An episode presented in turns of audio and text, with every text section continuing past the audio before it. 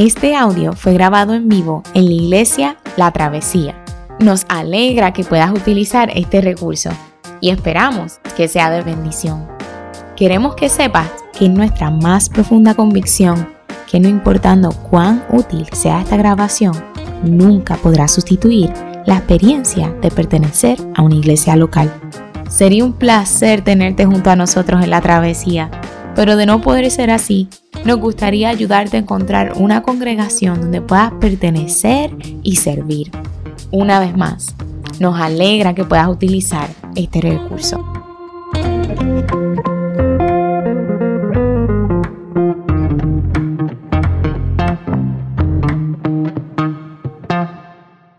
Mi nombre es Yamir Alejandro, uno de los pastores acá en Iglesia La Travesía. Gracias a todos los que están conectados. Esta es nuestra nueva modalidad de ser iglesia, Iglesia La Travesía. Desde nuestros hogares estamos conectados y juntos adorando al Señor. Es bien importante que nosotros tomemos este tiempo bien en serio, que no estemos por ahí pasando el mapa, que no estemos por ahí correteando con los nenes, sino que tomemos un tiempo y saquemos, saquemos este tiempo para dedicarlo al Señor. Es bien importante cuando el pueblo de Dios se eh, separa un tiempo para adorar al Señor.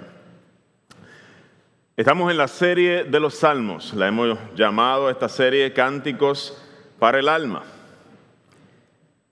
Y el salmo de hoy es un salmo bien particular. Permítame comenzar de la siguiente manera. Cada día que transcurre en nuestro planeta, más personas son diagnosticadas con cáncer. Mujeres embarazadas, pierden sus crías en su vientre, hombres enviudan antes de lo esperado, la guerra en las calles acaba dejando a madres sin hijos, sin hermanos, el dolor se hace sentir en nuestro mundo todos los días que vivimos. Las heridas son profundas.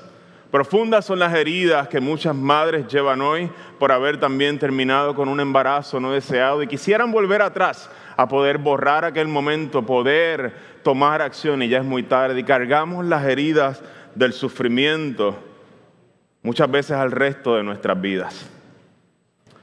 Hermanos de la travesía, vivimos en un mundo caído. Cargamos heridas incurables.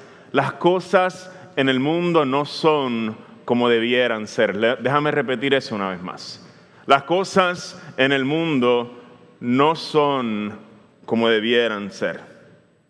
Cuando nos enfrentamos a estas terribles realidades, a estas terribles crisis, terminamos sintiéndonos muchas veces confundidos, otras veces ansiosos, impotentes ante la, la, imposibilidad o ante la falta de poder de cambiar nuestra realidad. Y muchas veces llenos de miedo. ¿Qué hacemos con estas emociones? ¿Cómo estas emociones encuentran un lugar dentro de nuestra travesía espiritual?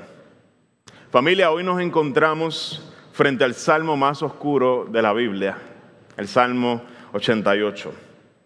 La palabra tinieblas o oscuridad, dependiendo de la versión que estés utilizando, se menciona tres veces en este salmo. Y a diferencia de otros salmos en la Biblia, este salmo comienza en miseria y termina en oscuridad. Las últimas palabras de este salmo, solo tengo amistad con las tinieblas. No hay un final esperanzador en este salmo. Un hombre que ama profundamente a Dios, el escritor de este salmo, un líder de adoración, se encuentra completamente arropado por la oscuridad al final de este salmo y sintiendo un profundo abandono en su corazón. Permíteme sugerirte que el Salmo 88 es tan importante como el Salmo 23. Ahí está en la escritura, es parte de la palabra de Dios. Dios deseó que estuviera ahí. Es un salmo que también es un regalo para ti. El Salmo 88 nos va a ampliar nuestra comprensión del dolor y el sufrimiento. Nos va a equipar para lidiar con la tristeza y el sufrimiento desde un lente bíblico. La canción de hoy o el salmo de hoy no es un salmo alegre, lleva la tonada de un blues. Y la letra de este blues tiene como intención recordarnos dos cosas. La primera, que la oscuridad es parte de nuestro caminar en esta tierra. La segunda, que dentro de esa oscuridad hay melodías que podemos cantar. Sin más, les invito a estar de pie para tener lectura de la palabra en esta mañana. Esta es la parte más importante de nuestro servicio, así que si hay algo, algún momento en el que tú te puedes concentrar es en este. Te pido que, que, que prestes atención a estas palabras antiguas del Salmo. Salmo 88 voy a estar leyendo de la nueva versión internacional. Comienza el Salmo diciendo lo siguiente, cántico, Salmo de los hijos de Coré, al, director musical, según Mahalat, Leanot, Masquil de Emán el Esraíta. Señor, Dios de mi salvación, día y noche clamo en tu en presencia tuya. Que llegue ante mí, que llegue ante ti mi oración. Dígnate escuchar mi súplica. Tan colmado estoy de calamidades que mi vida está al borde del sepulcro. Ya me encuentran entre los que bajan a la fosa, parezco un guerrero desvalido. Me han puesto aparte entre los muertos, parezco un cadáver que yace en el sepulcro, de esos que tú ya no recuerdas, porque fueron arrebatados de tu mano. Me has echado en el foso más profundo en el más tenebroso de los abismos. El peso de tu enojo ha recaído sobre mí, me has abrumado con tus olas. Selah. Me has quitado a todos mis amigos y ante ellos me has hecho aborrecible. Estoy aprisionado y no puedo librarme. Los ojos se me nublan de tristeza. Yo, Señor, te invoco cada día y hacia ti extiendo las manos. ¿Acaso entre los muertos realizas maravillas? ¿Pueden los muertos levantarse a darte gracias? Sela. ¿Acaso en el sepulcro se habla de tu amor y de tu fidelidad en el abismo destructor? ¿Acaso las tinieblas o en las tinieblas se conocen tus maravillas o tu justicia en la tierra del olvido? Yo, Señor, te ruego que me ayudes. Por la mañana busco tu presencia en oración. ¿Por qué me rechazas, Señor? ¿Por qué escondes de mí tu rostro? Yo he sufrido desde mi juventud, muy cerca he estado de la muerte. Me has enviado terribles sufrimientos y ya no puedo más. Tu ira se ha descargado sobre mí, tus violentos ataques han acabado conmigo. Todo el día me rodean como un océano, me han cercado por completo. Me has quitado amigos y seres queridos. Ahora solo tengo amistad con las tinieblas. Señor, hoy nos acercamos a tu palabra. Qué duro es escuchar estas palabras, Señor. Revuelca nuestra mente, nuestro corazón, aún pensar de que estas palabras están en, son parte de la Biblia, donde no pareciera haber esperanza, donde no pareciera haber esperanza, donde hay un tono de oscuridad del principio hasta el final. Señor, te pido que por medio de esta canción triste tú hables a tu pueblo, Señor. Que tú dignifiques la tristeza de tu pueblo, Señor, y aquellos que te buscan y no hayan respuesta, Señor.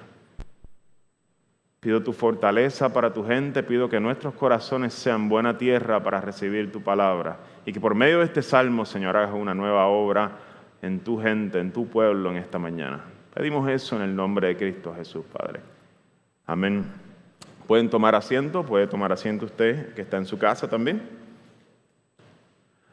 Por mucho tiempo se ha criticado a los cristianos de ser gente que, que lidiamos de manera muy superficial con el dolor y la tristeza. Muchas veces, yo no sé si usted se halló cantando coritos acerca de la felicidad y de cómo estar en Cristo es siempre estar feliz. Yo me gozo lunes, yo me gozo martes y me gozo también miércoles.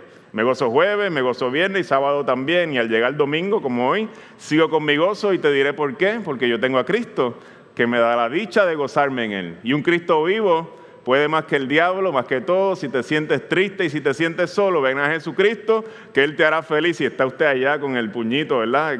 Casi, casi bailando ese corito. ¿Usted lo conoce? El que está en Cristo está alegre, siempre está alegre, siempre está feliz. Y hay canciones bonitas de alegría. Hay momentos de alegría, no, estamos queriendo aplastar todo eso. El problema es que nosotros los cristianos le hemos sacado el cuerpo al tema del sufrimiento y de alguna forma queremos pasarle un frosting y que el que está triste entre nosotros de momento se alegre con canciones como esta. El problema es que en pasajes como el de hoy, ¿qué hacemos con pasajes como el de hoy? Cuando, cuando nos encontramos un pasaje oscuro, Pareciera que nosotros los creyentes muchas veces no hemos tomado en serio lo que dice la Biblia acerca del sufrimiento y del dolor. Hemos tomado una actitud que busca anular o esconder estas emociones incómodas y sacarlas de nuestra travesía de vida, de nuestro caminar en el Señor. Y el pasaje de hoy hace con nosotros todo lo contrario, nos las pone en la cara y nos dice, esto también es palabra de Dios.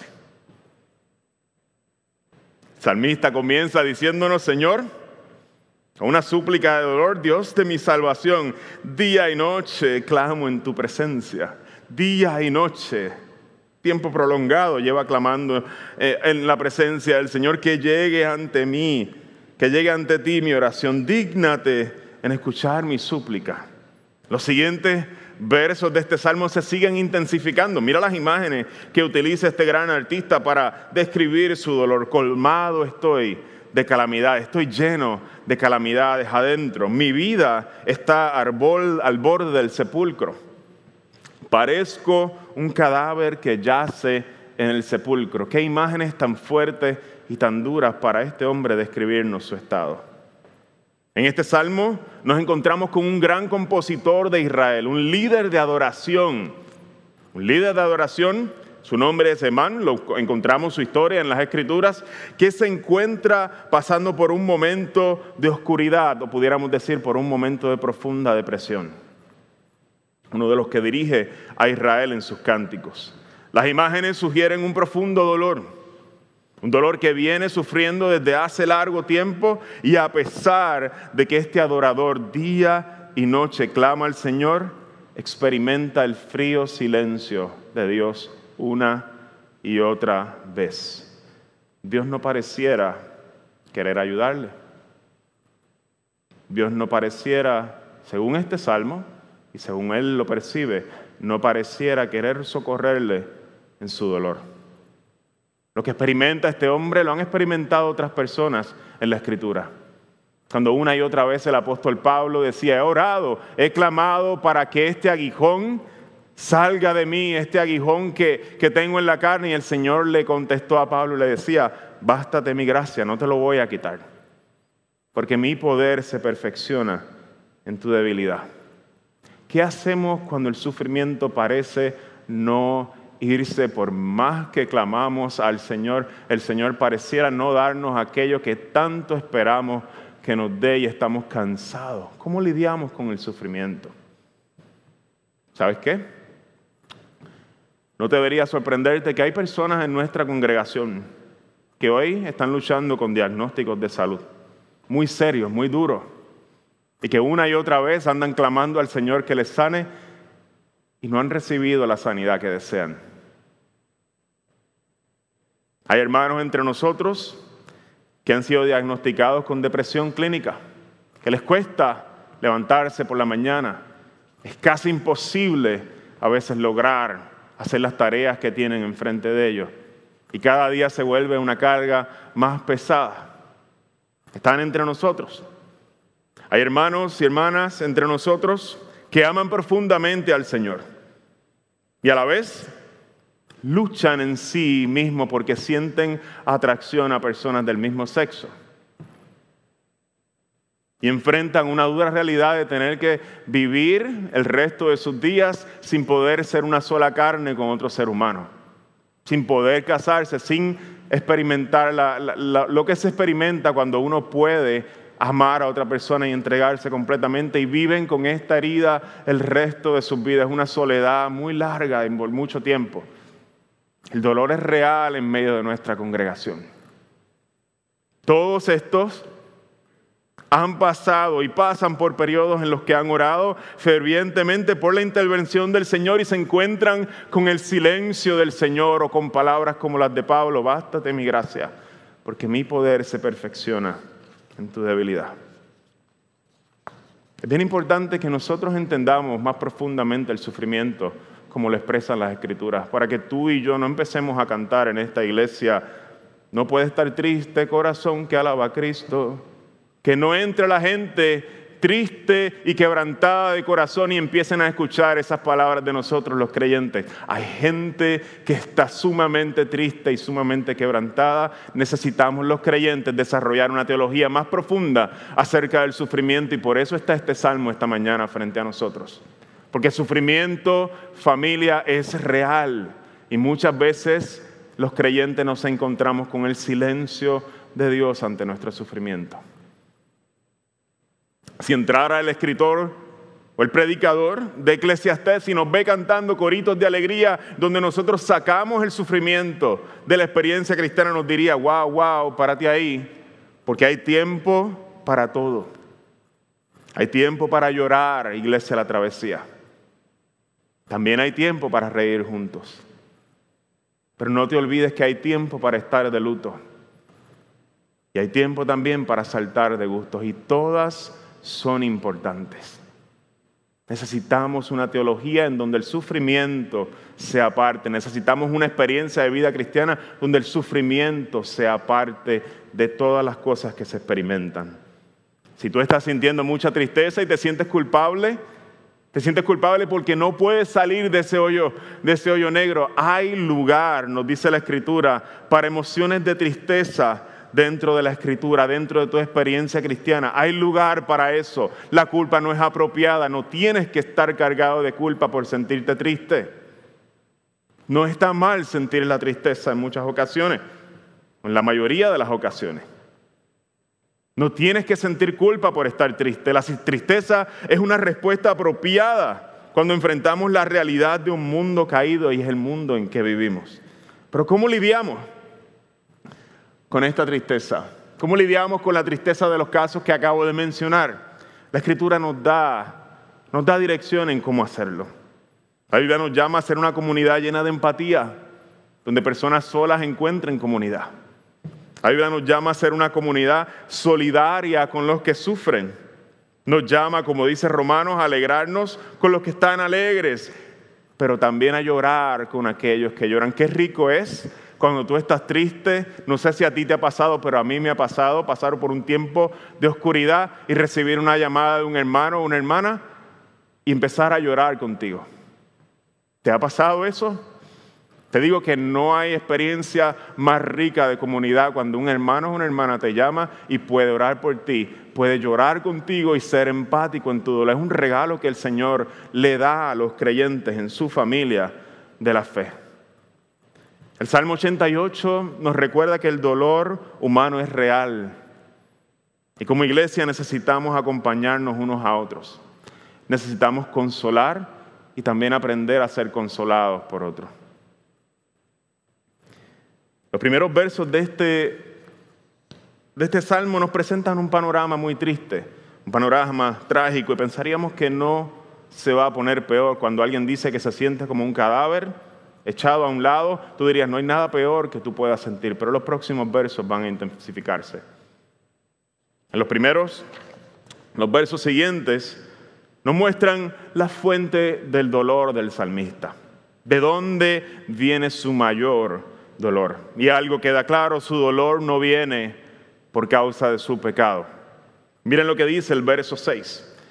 ¿Y qué es común en todos estos versos? Me has echado en el fondo más profundo Verso 7, el peso de tu enojo ha recaído sobre mí, me has abrumado con tus olas. Verso 8, me has quitado a todos mis amigos y ante ellos me has hecho aborrecible. En estos versos descubrimos algo que le duele al salmista más que cualquier otra cosa. A medida que avanza el pasaje, la angustia del salmista se intensifica y hay una realidad que hiere profundamente el corazón del salmista más que cualquier otra cosa. Le está diciendo, Señor, tú eres el que has provocado todas estas cosas. Eres tú el que has hecho todas estas cosas. ¿Por qué lo estás haciendo? ¿Por qué me has quitado a mis amigos? Estoy aprisionado y no puedo librarme, dice el salmista. Y los ojos se me nublan de tristeza. Yo, Señor, te invoco cada día y hacia ti extiendo mis manos a pesar que tú estás haciendo esto conmigo. ¿Cómo te hacen sentir esas palabras? sientes incómodo al igual que yo?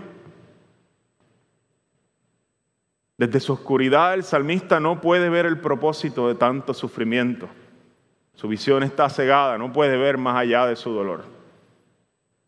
Y en ese momento la matemática para él se vuelve bastante sencilla. Si Dios todo lo puede, Él es todopoderoso. Si Él es omnisciente, Él conoce todo. Y no detiene este sufrimiento, entonces Él es responsable de todo esto. Él está detrás de todo esto. Y el salmista se desahoga con el Señor y le habla palabras muy fuertes al Señor. Y tú y yo, no sé si te preguntas, ¿acaso llega Él a blasfemar en contra de Dios?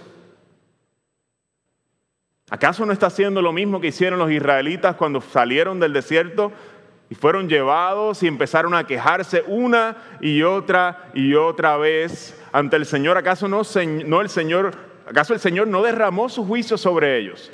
Y ninguno de aquella generación entró a la tierra prometida por quejarse del Señor en el desierto, por tentar al Señor en el desierto. ¿Acaso no estamos frente al mismo panorama? ¿Acaso no es lo mismo? ¿Qué hay de diferente aquí? Déjame, vamos a explicar esto un poco. La queja de los israelitas en el desierto era una acusación directa al carácter de Dios. Un momento los israelitas le dijeron al Señor, ¿por qué nos has traído hasta aquí? ¿Para morir atravesados por la espada? ¿Y que nuestras esposas y nuestros niños se conviertan en botín de guerra? ¿Acaso no sería mejor que nos hubieras dejado en Egipto? Los israelitas pensaban que Dios era una estafa, un engañador. Su intención, la intención de Dios para ellos era dejarlos en el desierto por eso su reacción era, yo quiero volver a Egipto, yo no confío en el carácter de este Dios. La intención del salmista es muy diferente. El salmo comienza precisamente el primer verso, Señor, Dios de mi salvación. Día y noche clamo en tu presencia, tú eres el Dios de mi salvación. Yo conozco tu carácter, yo sé quién tú eres, yo sé que tú eres el Dios de amor. Él no está poniendo en duda el carácter de Dios. Precisamente por el amor de Dios. Este es un líder de adoración. Por el amor que él conoce de Dios. Es que está molesto con Dios. El salmista, aún dentro de su dolor, conserva una profunda certeza de que Dios es bueno. Y es precisamente porque él sabe que Dios es bueno que no entiende por qué Dios le ha abandonado y lo ha dejado en oscuridad. ¿Cómo reconciliamos esas cosas?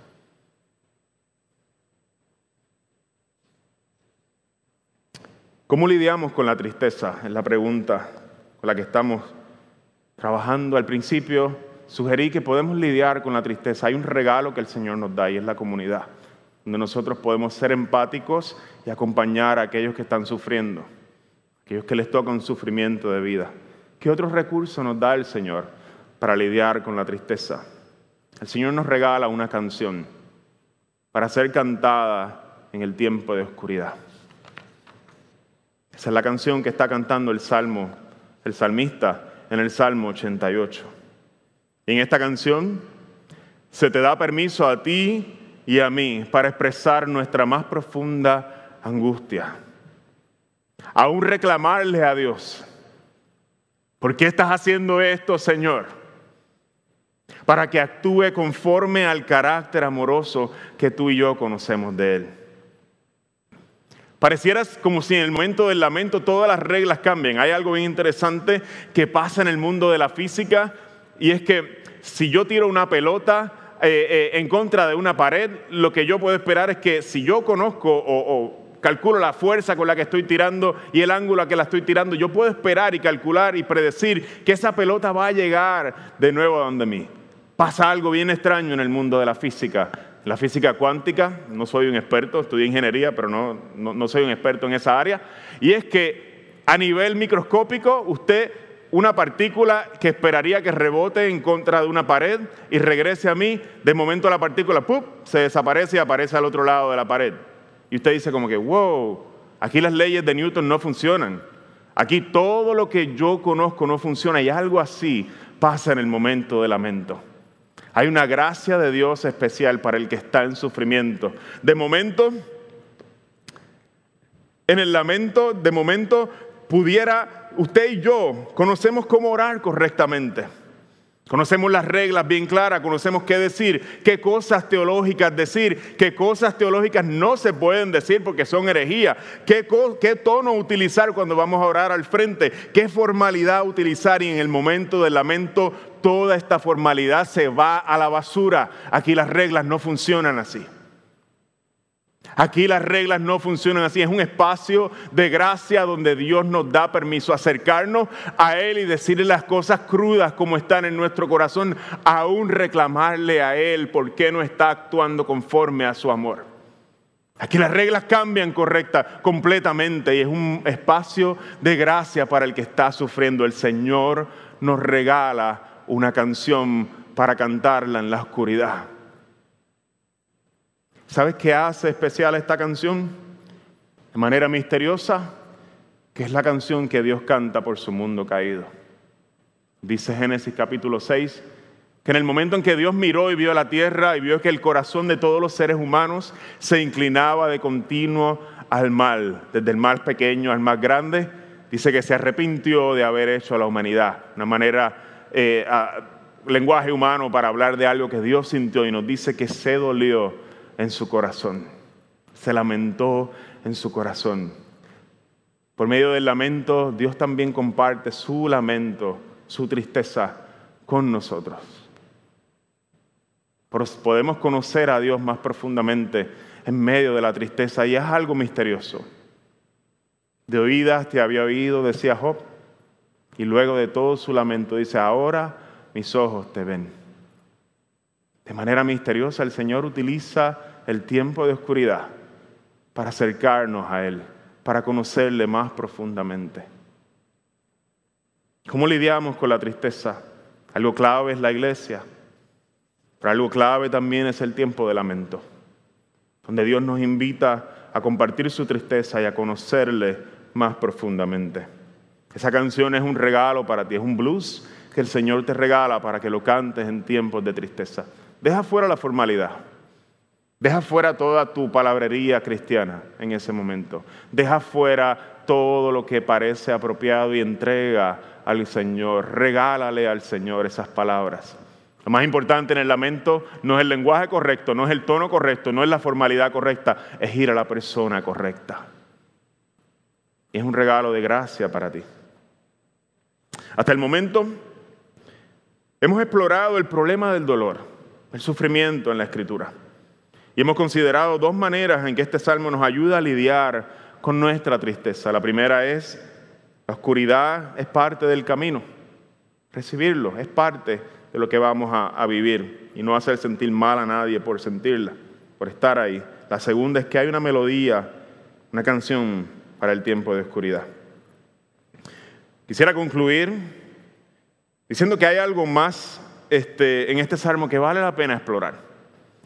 Los versos 10 al 12, en el, en el, salmista, en los versos del 10 al 12, un intento de convencer a Dios de que es un buen negocio mantenerle con vida. El salmista exclama desde su angustia una serie de preguntas hacia el cielo. Señor, ¿acaso entre los muertos realizas maravillas? ¿Pueden los muertos levantarse a darte gracias? ¿Acaso en el sepulcro se habla de tu amor? ¿Acaso en las tinieblas se conocen tus maravillas o su justicia en la tierra del olvido? Como queriéndole decir a Dios, ¿acaso lo has pensado bien Dios? Si yo muero, ¿quién te va a adorar? Si yo quedo en tinieblas, si mi cuerpo yace en la tumba, ¿quién te va a adorar? Parece que el salmista en su intento de tratar de convencer a Dios de que es un buen negocio salvarle, recibe el silencio de Dios. El salmo continúa, unas cuantas más súplicas, y al final el salmista termina sintiendo que Dios le ha abandonado completamente y que lo ha dejado en completa oscuridad. Las tinieblas son mi único amigo, dice el salmista. Y en este panorama trágico, la pregunta que surge en tu mente y en la mía tal vez es, ¿acaso Dios permite que la oscuridad arrope a sus hijos? ¿Que no haya ningún destello de luz en esta oscuridad? ¿Acaso Dios abandona a sus hijos cuando están en esta oscuridad sintiendo que le necesitan más que nunca? ¿Acaso esta es, el clase esta es la clase de Dios a quienes nosotros recibimos, a quienes nosotros amamos? Y este es el punto que quisiera traer a tu consideración. Aunque tú y yo en momentos sintamos estos mismos sentimientos de abandono y de oscuridad que siente el salmista, la Biblia nos enseña que Dios jamás abandona a sus hijos y aún menos en momentos de oscuridad y de tristeza. ¿Cómo lo sabemos? El evangelista Mateo nos ayuda a mirar este salmo con ojos diferentes.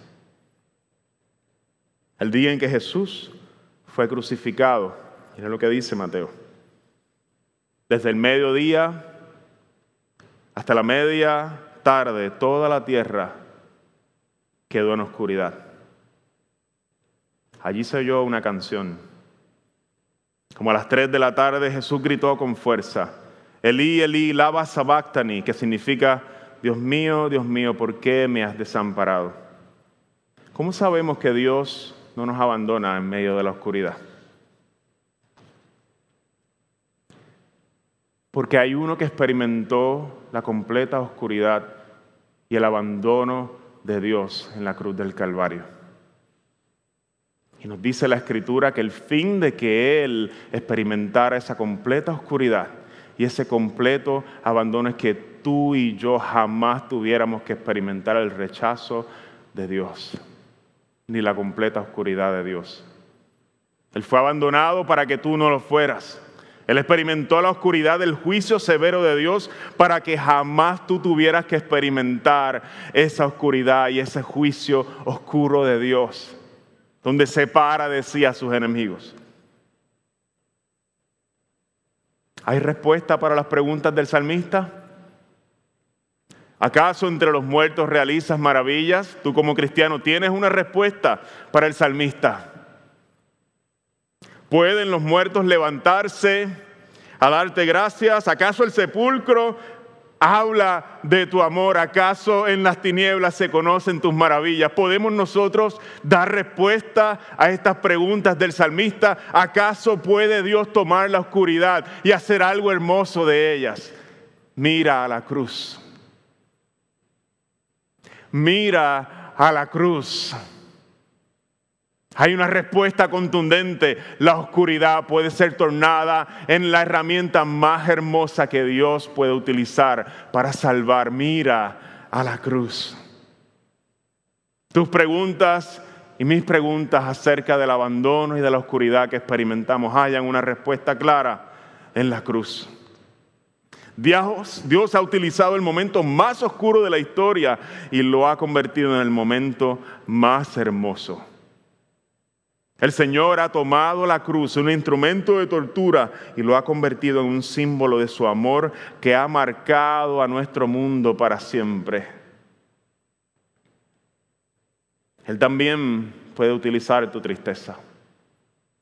Dios está haciendo algo en tu tristeza. Y al igual que Job, tal vez tú jamás y yo sepamos qué es lo que Dios está haciendo por medio de nuestra tristeza. Pero Él promete tomar la oscuridad que tú y yo experimentamos que no se compara a la que Cristo experimentó, y hacer algo hermoso de tu tristeza y de la mía. ¿Cómo lidiamos con la tristeza y el sufrimiento?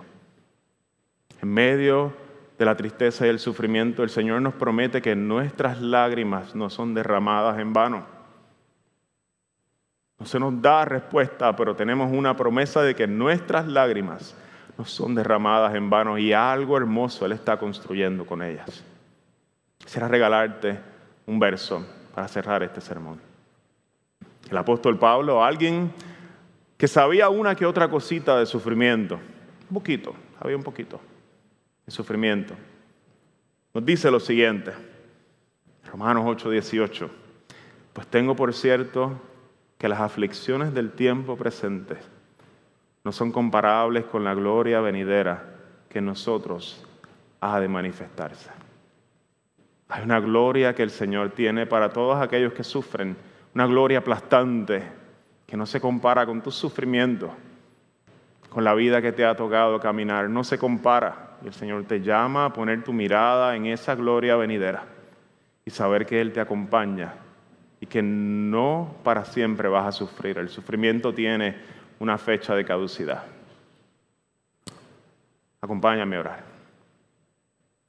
Señor, te, damos gracias por tu palabra. Gracias por el salmista que sin saberlo, Señor, sin saberlo, ha, sido un contribuyente de uno de los trabajos de arte más hermosos, el libro de canciones de los salmos. Por medio de este salmo, Señor, nos ayuda a mirar el sufrimiento de cerca. Y no a pasarle frosty, sino a verlo como es. Gracias, Señor, porque todos sus cuestionamientos se contestan en la cruz de Cristo. Y tú nos permites ver, Señor, que en medio del sufrimiento hay propósito y que tú sabes de alguna manera misteriosa, Señor, tomar las lágrimas y hacer algo hermoso con ellas. Te pido que fortalezcas a mis hermanos, mis hermanitas, Señor, en la travesía que hoy están lidiando con la depresión, con un diagnóstico de cáncer, un diagnóstico eh, que no les permite mover su cuerpo como quisieran, Señor. Todas estas cosas que nos llenan de tristeza. Te pido, Señor, que hagas una obra nueva en ellos por medio del Espíritu Santo y que nos vuelvas a nosotros una iglesia empática que sabe orar que sabe también llorar con los que lloran y acompañar a aquellos que sufren. Gracias por tus palabras, Señor, porque no nos dejan, no nos dan la oportunidad de irnos y ser gente superficial, sino que en nuestra cara, Señor, se presentan para que nosotros dejemos de mirar el sufrimiento de esa manera y podamos, Señor, ser un cuerpo que bendice al que está quebrantado de espíritu. Fortalece a tu pueblo, Señor. En nombre de Cristo Jesús. Amén.